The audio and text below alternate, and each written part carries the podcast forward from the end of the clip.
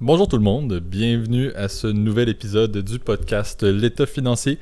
Encore une fois aujourd'hui en présence de mon collègue Gabriel. Salut tout le monde, salut JP. Et euh, encore une fois cette semaine, nouvel épisode. Euh, on, s'en vient, on, va revenir en fait sur notre, notre tendance à avoir des, des invités. Euh, le COVID l'implique, le coronavirus l'implique, ça nous limite un petit peu là-dedans. Euh, c'est certain qu'on a notre, notre cher Thomas qui va se, se, joindre à nous à nouveau. C'est souvent des épisodes. Jean-Baptiste aussi. Jean-Baptiste aussi. Des épisodes qu'on apprécie beaucoup d'avoir une troisième personne et avoir peut-être d'autres opinions que, que, les nôtres. Mais ce qui ne changera pas aujourd'hui, c'est nos, deux, segments.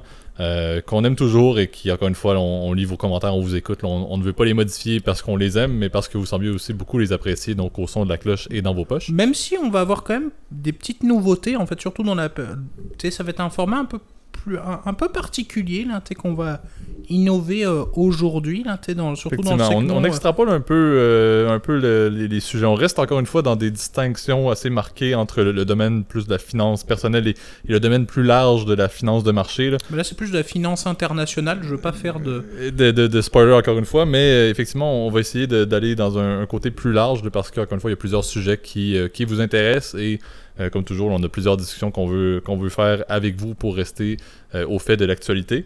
Euh, avant d'entamer avec nos segments, Gab, comme toujours, et c'est une, on pourrait presque enregistrer, je le dis souvent, mais on pourrait presque enregistrer cette partie-là, mais le petit disclaimer qui est très important que tu nous fasses. Bien sûr, bien sûr, puis c'est bon de le rappeler à nos auditeurs. N'oublie pas évidemment que nos opinions qu'on transmet dans le podcast L'État financier, il s'agit vraiment de notre opinion personnelle il s'agit toujours, il s'agit jamais pardon, de recommandations euh, officielles de placement.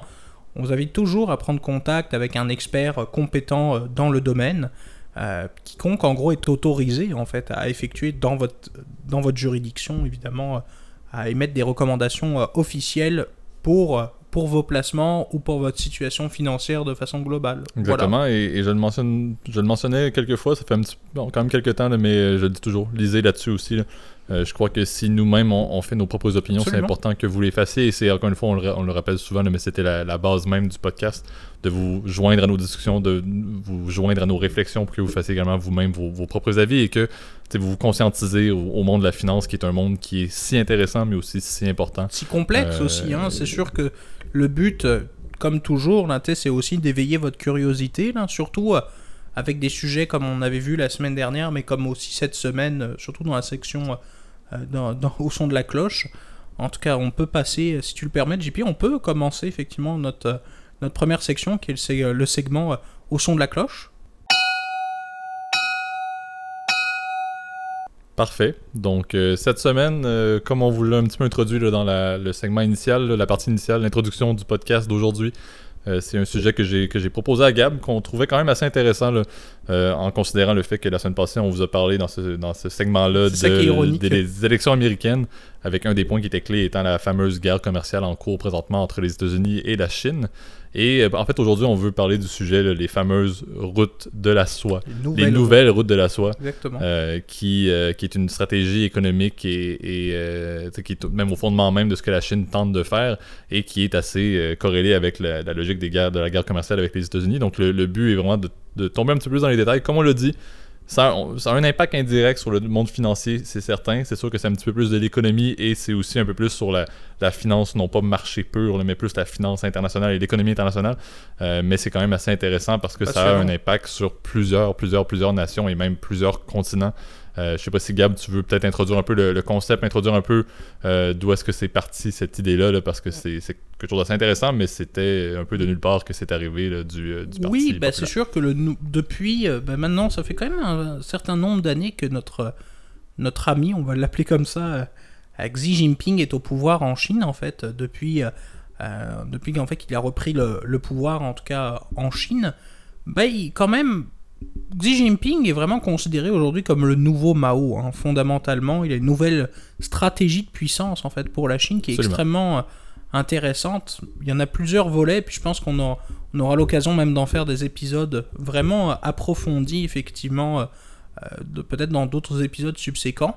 Mais les nouvelles routes de la soie en font partie, sont un de ces axes de stratégie-là. là. Absolument. euh, Ça date officiellement, là, je viens de vérifier, là, de septembre 2013, euh, pour être exact, là, que c'est- le concept a été lancé. Exact. Le concept original provient en fait des nouvelles, en fait des, rou- des routes de la soie originelles, qui étaient en fait les routes caravanières en fait que traversaient les marchands européens puis les marchands chinois euh, jusqu'à Venise à l'époque. Donc euh, ça partait de Shanghai par exemple, des grands ports euh, chinois vers vers en l'occurrence Wuxian, qui est la capitale, qui était la capitale du centre en fait de la Chine, vers vers l'ouest en fait. Donc euh, L'idée derrière les nouvelles routes de la soie, c'est de recréer en fait des liaisons, que ce soit des liaisons maritimes ou des liaisons terrestres en fait, Ferroviaires, entre ouais.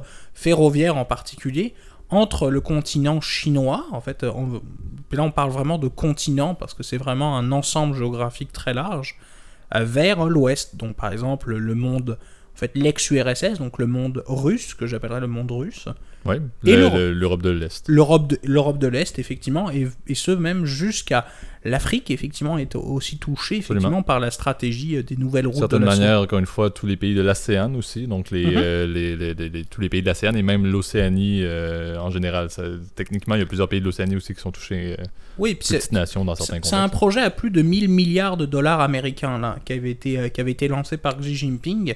C'est une stratégie en gros qui va. euh, là, on parle vraiment de stratégie de façon globale là, parce que c'est c'est une espèce de stratégie géopolitique et économique qui va permettre en fait à la Chine de pouvoir influencer et puis de c'est de la soft power. hein, on en parle de plus en plus. euh, euh, vous m'excuserez de l'anglicisme, mais il n'y a pas de terme exact en français là.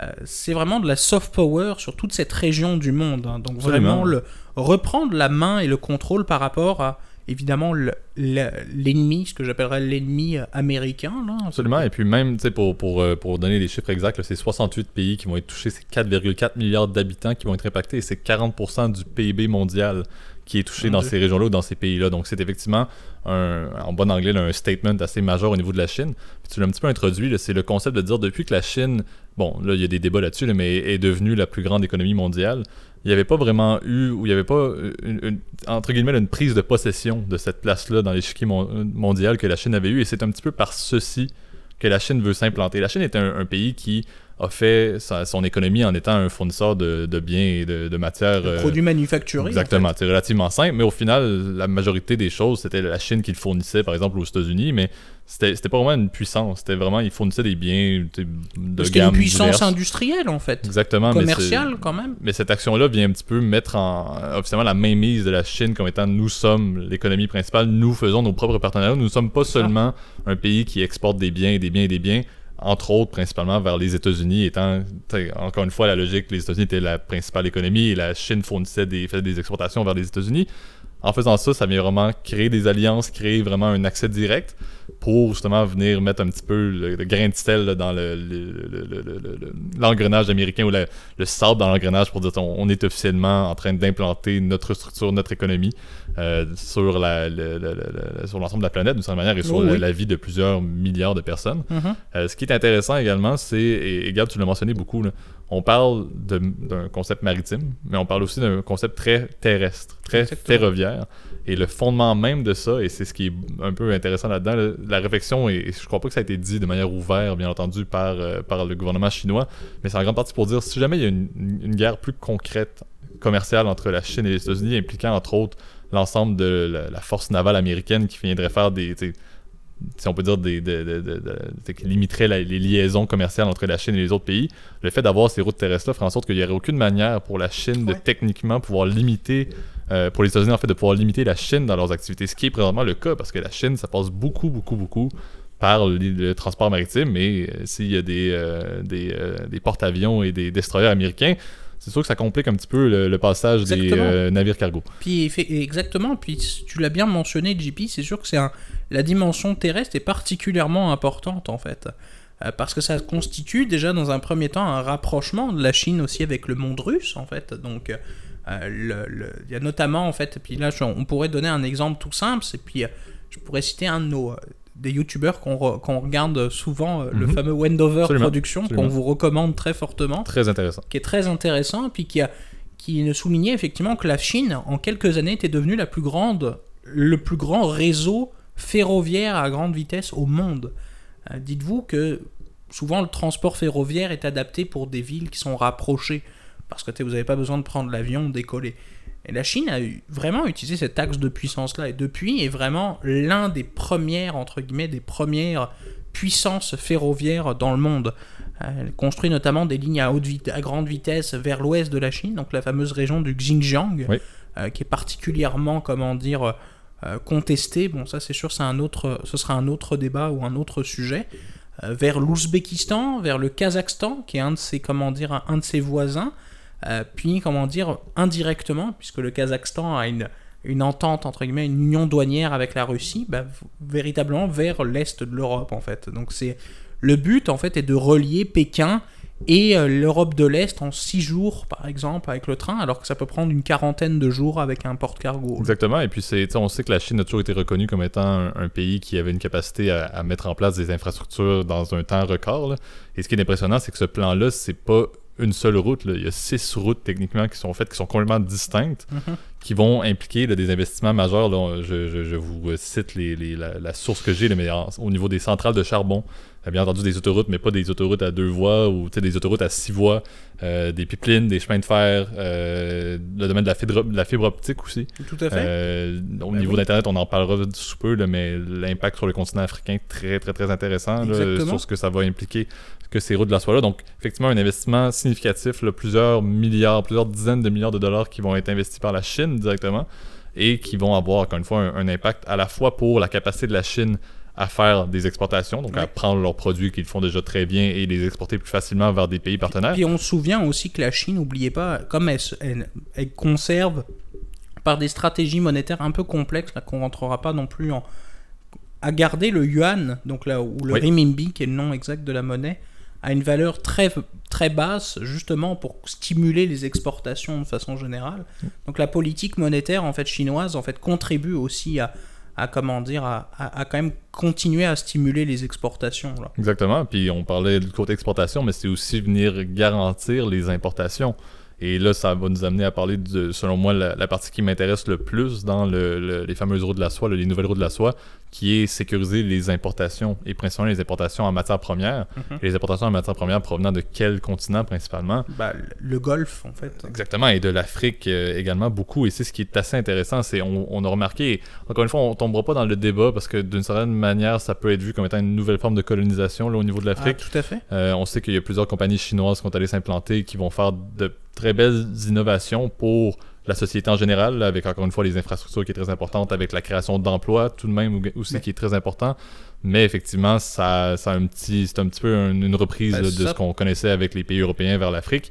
Euh, donc c'est un petit peu la, la deuxième fois où l'Afrique a ce, ce contexte-là. Est-ce que la Chine va s'en tenir uniquement à récupérer les ressources et une fois qu'ils en ont plus besoin, c'est terminé, ou bien est-ce qu'il va vraiment y avoir un rehaussement complet de l'importance du continent africain et des grandes villes et des grands pays africains sur l'échiquier mondial? Je crois que c'est quelque chose qui est assez intéressant. On, en parlera dans d'autres épisodes, mais il y a plusieurs grandes villes qui sont en train de, grandir au niveau de l'Afrique subsaharienne par l'entremise des investissements qui se produisent, par l'entremise de la création d'emplois, par l'entremise des grandes corporations chinoises qui, bon, oui, sont souvent liées au gouvernement central, on va s'entendre, mais qui sont quand même des entités énormes qui vont aller mettre beaucoup d'investissements, beaucoup de temps, beaucoup de main-d'œuvre dans euh, des pays qui euh, ont des ressources, mais qui ont besoin aussi d'infrastructures et de connaissances. Oui, puis un bon exemple, tu peux le, on peut, on peut en discuter. Puis ça, je pense que c'est, euh, c'est un axe stratégique, hein, le, fameux, le fameux en- en- entre guillemets, la- la- l'axe en tout cas de, transport entre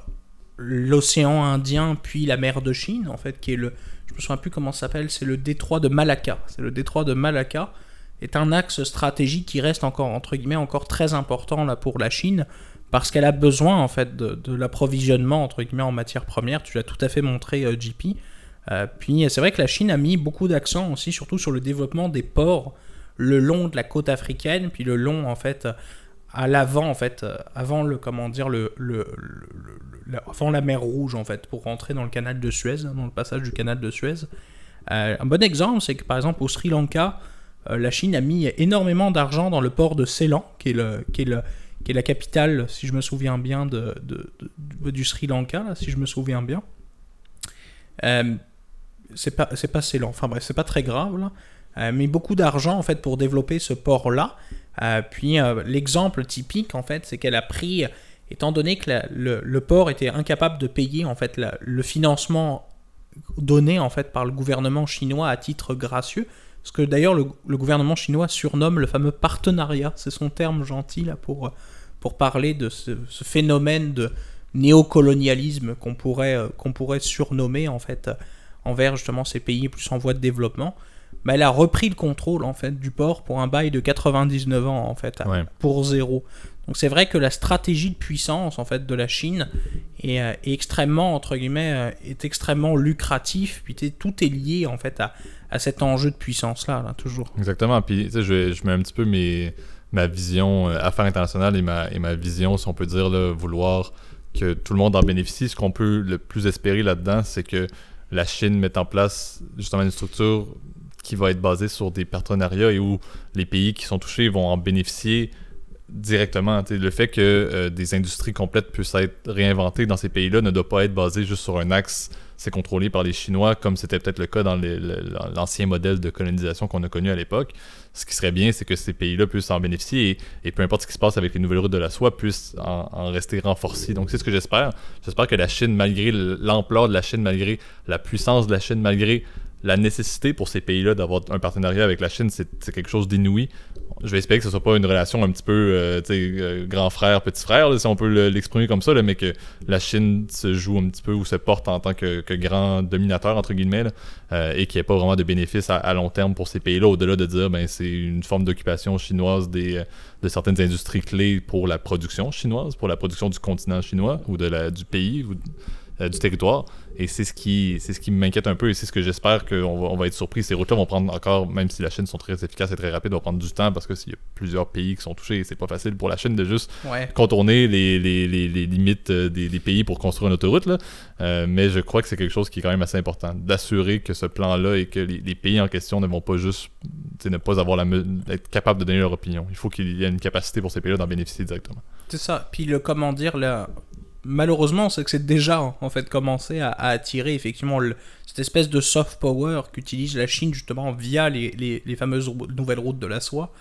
Euh, un exemple que je pourrais que je pourrais te montrer c'est grâce aux nouvelles routes de la soie, c'est sûr que la Chine est capable d'arriver en fait avec de l'argent frais pour des pays qu'on comment dire qu'on malheureusement manque de liquidité puis qui sont très peu entre guillemets euh, qui sont très peu intégrés à la mondialisation, particulièrement, bah, je pense par exemple à la Côte d'Ivoire, euh, par exemple à des pays comme par exemple euh, le Ghana, on peut penser aussi à des pays comme la Guinée équatoriale, qui sont plus, ont beaucoup de difficultés en gros à rentrer dans les, les rangs de la grande, entre guillemets, la grande avec un G de mondialisation.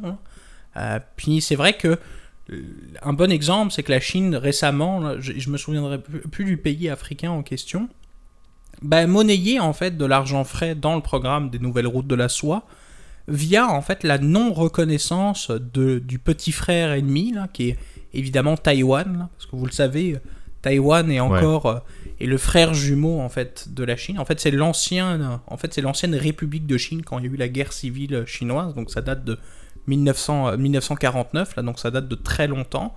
Euh, puis euh, certains gouvernements reconnaissaient encore Taïwan comme l'entité en fait qui gère l'ensemble de la Chine. Puis la plupart des gouvernements en fait aujourd'hui de nos jours reconnaissent évidemment la, la République populaire de Chine, donc Pékin en fait comme le pouvoir central chinois. Exact. Et puis il y a beaucoup de, ce fameux pays africain, vous m'excusez, je me souviendrai plus, euh, bah, changer en fait son comment dire son euh, son, euh, son allégeance à Pékin depuis Taipei vers Pékin en fait euh, grâce à la nouvelle stratégie euh, des nouvelles routes de la soie. là. Exactement. Et puis, tu sais, pour, pour, euh, pour clôturer euh, ce sujet-là, ce qui est intéressant, c'est de voir qu'est-ce qui se passe justement en 2020. Euh, la, la- la pandémie de coronavirus a eu un impact quand même assez majeur sur ce projet-là qui a été euh, ralenti un petit peu, non pas à cause de ce qui s'est passé en Chine, parce que la Chine a quand même repris assez rapidement ses activités là, avec la, gestion qu'ils ont fait euh, du virus, mais c'est beaucoup sur l'ensemble des pays qui euh, devaient mettre en place l'infrastructure. Parce que techniquement, la Chine soit faisait des investissements directs et, créait leurs propres infrastructures, ou bien c'était sous des formes de prêts. Donc les, pays qui étaient touchés dans le but d'embarquer dans le projet obtenaient un montant de la, Chine dans le but de gérer eux-mêmes la construction de leurs infrastructures par la logique de pays souverains, comme on a abordé très brièvement. Mais les problématiques maintenant, c'est qu'à cause de, ce, de tout ce qui se passe, le crack boursier, la, crise financière internationale qu'on est en train de vivre techniquement, euh, fait en sorte que plusieurs pays n'ont plus vraiment la capacité de rembourser le, le, prêt, entre guillemets, que la Chine leur a accordé. Il y a plusieurs pays qui ont demandé des révisions, entre autres le Pakistan, des reports. le, Pakistan le fait, entre autres, si je ne me trompe pas, euh, dans le but de justement changer un petit peu les conditions parce que ça, ça a des complications et, et la Chine techniquement, a besoin que chaque pays mette en place ces investissements-là et puisse les rembourser aussi pour que tout se passe bien dans le projet. Donc, 2020 est une année assez intéressante parce qu'on remarque qu'il y a quand même un peu de complications. C'est un projet titanesque, mais il y a effectivement plusieurs complications. Euh, on vous invite à, le lire parce que moi, l'axe que je peux ramener ça vers la finance de marché, c'est que plusieurs bourses internationales, plusieurs bourses de, pays qu'on ne considérait pas. On s'entend, la, finance internationale est basée sur plusieurs pôles, principalement en Europe, euh, le Japon également important à noter et les États-Unis d'Amérique. Euh, mais ce qui est intéressant, c'est qu'il y a plusieurs places boursières avec de nouvelles compagnies qui sont très intéressantes à investir, avec aussi des structures euh, boursières qui sont plus stables et qui permettent justement d'investir dans des pays qu'on n'aurait peut-être jamais pensé, mais qui, par le contexte zéro de la soie, entraînent beaucoup d'effervescence et beaucoup d'opportunités pour des compagnies locales. Oui, puis tout ça, c'est très large. Hein. C'est comme ça que cette nouvelle stratégie chinoise, ben là, c'est sûr, on vous a évoqué aujourd'hui un seul, en gros, un axe, entre guillemets, de développement de la Chine, c'est sûr qu'on pourra parler par exemple des fameux dragons chinois, ce qu'on appelle les, les, Je me souviens plus, là, c'est Tencent, euh, Alibaba, euh, Baidu, etc. Là, Xiaomi, euh, qui sont Huawei, bien évidemment, là, je l'oubliais, le, plus important, qui sont des, maintenant de ces nouveaux axes, entre guillemets, de, de stratégie dont qu'utilise le président Xi Jinping. Et tout ça, comment dire, doit être pris en compte es prise en connaissance, tu es dans un, dans un univers géopolitique qui est transformé. Là. Puis l'exemple, c'est que ces nouvelles routes de la soie, le but, c'est que ça peut avoir des conséquences financières.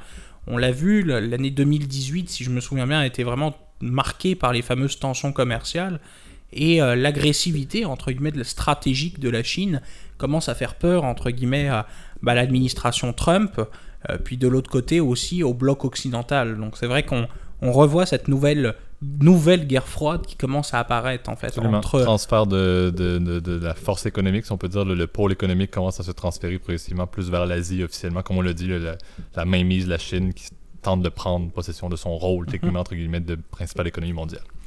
Donc euh, passons maintenant à notre deuxième segment dans vos poches. Parfait. Donc euh, cette semaine le sujet qu'on veut aborder euh, vous vous souviendrez, il y a de cela déjà deux épisodes, on a parlé euh, d'une compagnie, d'une banque qui nous qu'on, aime bien, de Lehman Brothers. Euh, et on a parlé un petit peu de la, chute de Lehman Brothers, un épisode qu'on appréciait beaucoup et merci toujours pour vos commentaires. Ce qu'on veut aborder aujourd'hui, c'est un petit peu plus le domaine de l'effet de levier.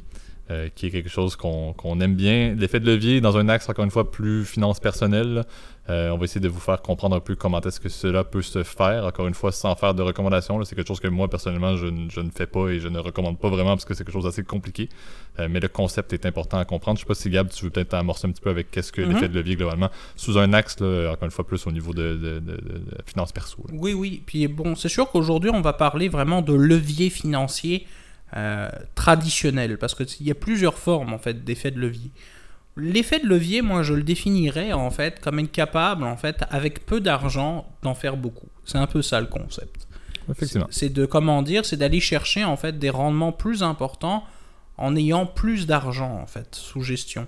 Alors il y a plusieurs types de leviers, donc c'est sûr que le, souvent le levier traditionnel qu'utilisent les, les investisseurs, puis c'est le, le cas par exemple d'investisseurs traditionnels, donc par exemple des particuliers, euh, des fonds de pension, des comment dire plus des investisseurs institutionnels, bah, ce qu'ils vont faire, c'est emprunter de l'argent pour pouvoir placer.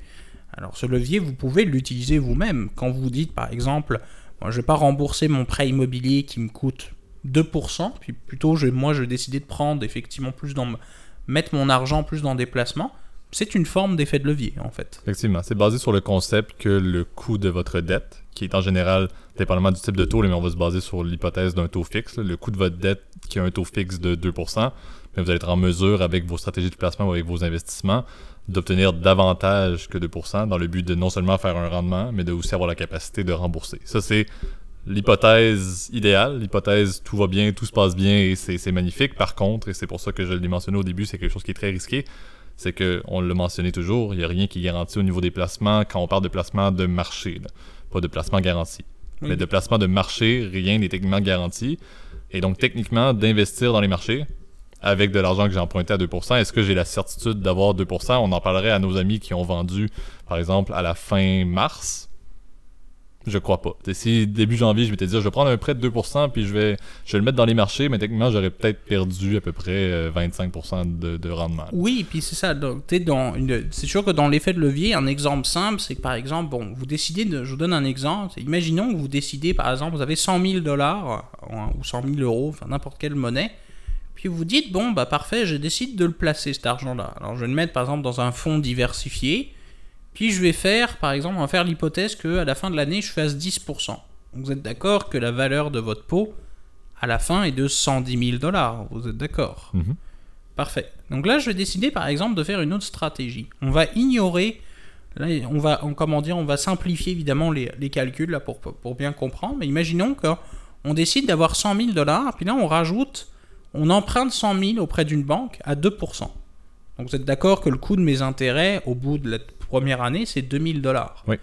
Mais entre-temps, moi, ce que j'ai fait avec mon argent, bah, je vais prendre mes 200 000 dollars, je vais faire mon 6%, donc euh, mon, mon- pardon, mon 10%, donc je vais faire 20 000 dollars, moins les intérêts, donc évidemment je dois payer mon 2000 dollars, donc ça fait 18, 18 000 dollars de gain, et je rembourse le 100 000 que j'ai emprunté avec mes placements.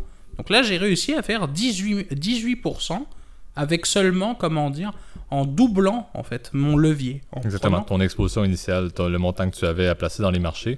Euh, encore une fois, c'est ça qui est intéressant. Là, puis de mémoire, puis ça, Gab, tu pourras me le confirmer. là, mais lorsqu'on veut faire de l'investissement, même lorsqu'on va juste rencontrer un conseiller ou un banquier ou quelqu'un dans, dans une institution financière avec laquelle on fait affaire, je crois que c'est un concept qui est souvent abordé avant de faire des placements dans les marchés.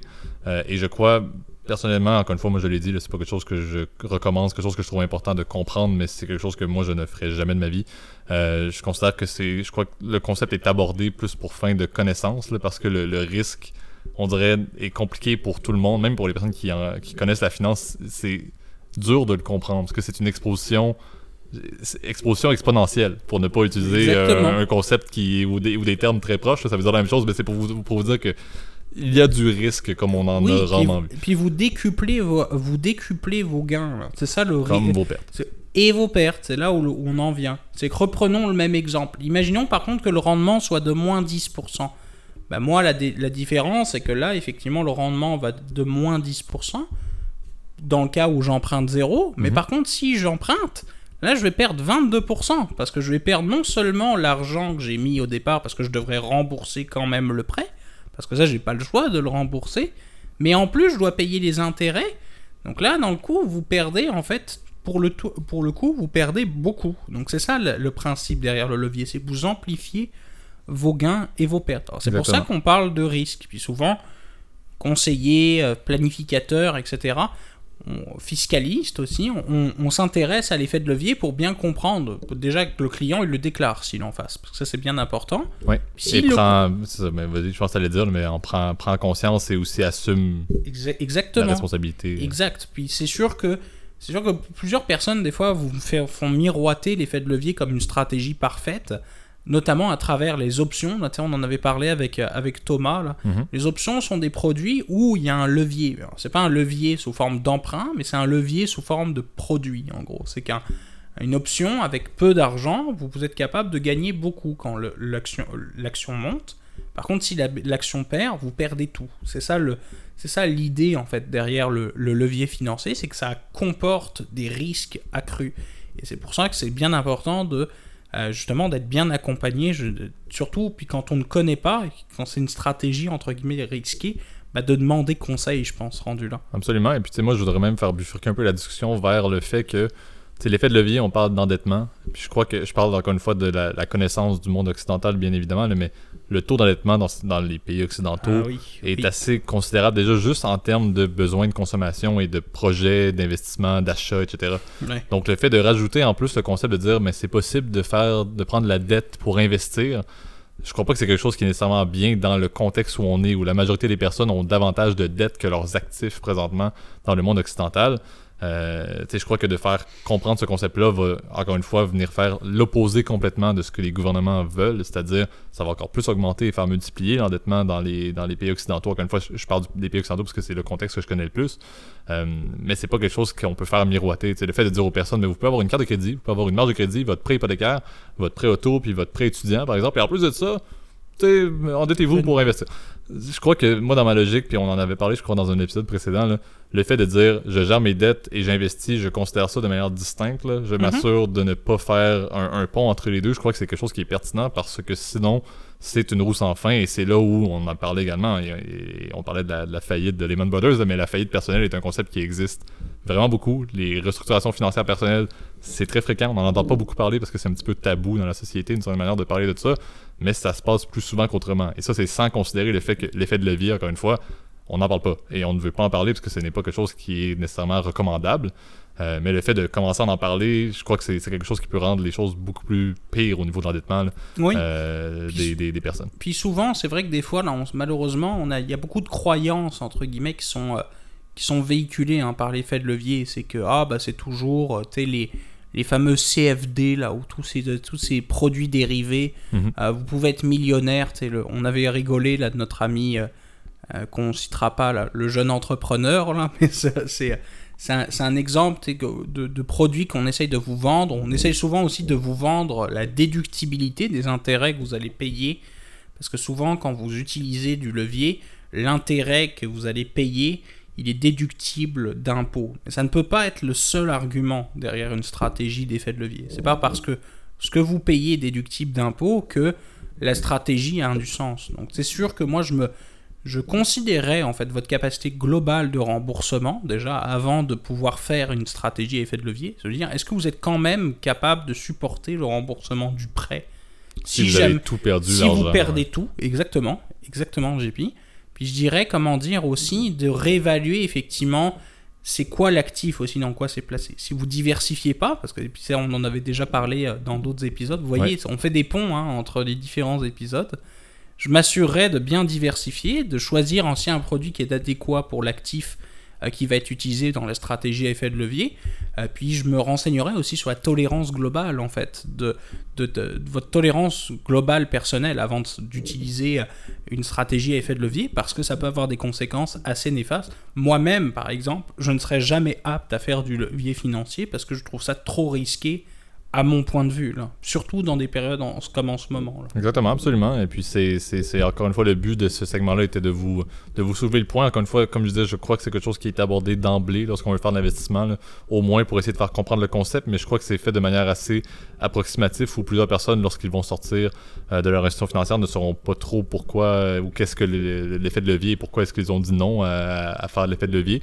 Donc on voulait en parler un peu dans cet axe-là, euh, encore une fois pour que vous en lisiez. C'est sûr que les histoires liées à l'effet de levier personnel qui ont mal tourné, il n'y en a pas tant que ça qui sont publicisés. C'est surtout les bons vieux effets de levier des grands fonds d'investissement ou des grandes corporations qui peuvent être abordés davantage parce que ça mène souvent à des histoires un peu plus larges. Les fameux leverage buyout. Là, exactement, ou comme on a dit, le leverage buyout ou bien les contextes de faillite d'institutions comme Lehman Brothers, on entend plus parler qu'un particulier. Mais c'est quelque chose qui se fait également particulier et qui est très important de lire et, de comprendre et encore une fois de vous rappeler que même des personnes comme, comme Gab et moi qui adorent la finance, qui ont la, finance à chaque jour on en parle, on ne le ferait pas nous-mêmes et moi je ne ferais jamais ça. C'est quelque chose que je ne considérais jamais faire.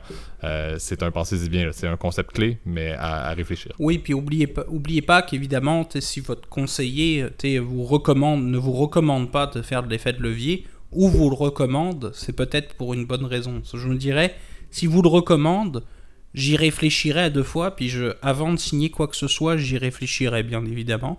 Si je, on me le recommande bien, c'est pas, c'est probablement pour une bonne raison. Euh, moi, je sais que la plupart du temps, dans la plupart des juridictions aussi, les conseillers ou les comment dire, ou les firmes de placement euh, se doivent déontologiquement aussi de, de vérifier en fait votre effet de levier vérifier, adapter en fait la recommandation à ce que vous êtes capable, encore une fois, de rembourser, etc. Est-ce que c'est apte à vous? Alors, moi, je vous dirais, encore une fois, c'est à vous de juger. Vous êtes maître, évidemment, de votre situation financière, mais l'effet de levier, de façon générale, que ce soit par un levier bancaire ou n'importe quoi, ça comporte des risques et c'est comme les jeux d'argent ou ce genre de choses ça comporte des risques et, il faut que vous soyez à l'aise avec avant d'aller de l'avant là-dedans. Voilà. Exactement. Donc, c'est ce qui euh, conclut ce nouvel épisode du podcast L'État financier. Euh, je crois notre 19e d'ailleurs, donc on, arrive déjà très bientôt au 20e épisode. encore une fois, toujours plein d'idées. pour le mot de la fin, on le mentionne fréquemment, mais on est toujours euh, très, très heureux et très motivé par le podcast. Toujours vos commentaires et, vos, écoutes là, sont euh, vraiment appréciés. Encore une fois, je, Gab et moi, on a parti ça au, tout début de la pandémie. J'avais fait un petit peu de brainstorming sur le fait que je voulais me lancer sur un nouveau projet et puis j'ai proposé à Gab de, lancer un podcast. Euh, et je dois dire, on partait sans réelles attentes et sans rien. Et puis moi, personnellement, je suis je suis en bon anglais mind blown par, euh, par le, les, écoutes et, le fait que semaine après semaine, on, peut vous retrouver là, euh, avec grand plaisir. Donc, euh, je vous remercie personnellement. Gab, je vais te laisser faire ah, également la partie clé. on en est très reconnaissant. Puis, n'oubliez pas, donc, dans quelques jours, ça va être mardi. Mardi, normalement, on va avoir l'élection américaine. Oui. Donc, on, on, souhaite que. moi, je vous recommande de suivre ça là, pour les prochaines semaines. Je recommande aussi très fortement, il y a énormément de documentaires sur Arte en lien avec, euh, euh, par exemple, le dessous des cartes qui sont en lien avec la, fameuse nouvelle route de la soie dont on a parlé dans le, segment euh, au son de la cloche. Alors, tu sais, moi, je, Puis encore une fois, je vous oublie, oubliez pas évidemment de partager notre contenu si ça vous a plu. Partagez à vos collègues, amis, familles, proches, quiconque en gros pourrait être intéressé par notre contenu. liker si vous avez apprécié, mettre un petit commentaire. Euh, sinon, vous le savez, on est disponible encore une fois sur toutes les plateformes de podcasts connues, Apple Podcasts, Spotify, euh, en tout cas toutes les plateformes Google Podcasts. Il y en a trop maintenant, c'est impressionnant. Mais en fait, c'est surtout qu'en plus, elles, se répertorient entre elles. C'est comme... J'ai été surpris la semaine dernière de tomber euh, genre Ucast, etc. Puis ça prend les données de Apple. Enfin bref. Donc comme quoi euh, ça se, ça se multiplie, mais c'est parfait. Puis n'hésitez pas encore une fois à nous écrire si vous avez des questions. Euh, puis en attendant, moi je vous souhaite une bonne semaine, puis je vous remercie pour votre écoute. Bonne semaine tout le monde. Salut, bye bye.